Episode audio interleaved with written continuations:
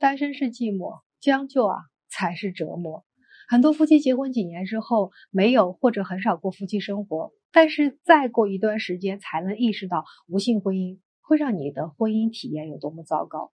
我有一位来访者，五十多岁，无性婚姻十年。他说，刚开始只是觉得太累没欲望，但彻底没了以后，想抱一抱，两个人都觉得很尴尬，身体的互相排斥就让心的距离变得非常遥远。抱一抱尴尬，靠一靠尴尬。最后连聊天都会觉得尴尬，没有话也不想说。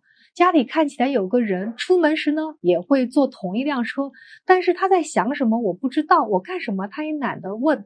婚姻失去了意义，真的就没有过下去的动力。可再换一个人呢，又觉得好麻烦啊，麻木了，心里又觉得特别煎熬，各种纠结，但全都无解。我还有一个来访的年轻的来访者，结婚才两年多，已经到了无性婚姻的边缘。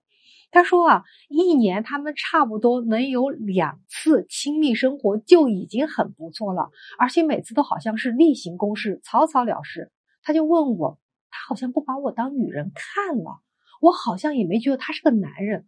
我觉得自己已经没有什么魅力了，我甚至都不敢也不想什么关不关于离婚的事情。因为我觉得离婚了也不会有男人爱我。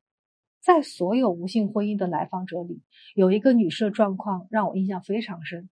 她问我：“我是女的，没欲望就算了，他一个男的也没欲望吗？那他是怎么解决的呢？”这个问题真的深深的困扰着她。虽然她心里有答案，但是她不敢验证。可是她又忍不住去验证。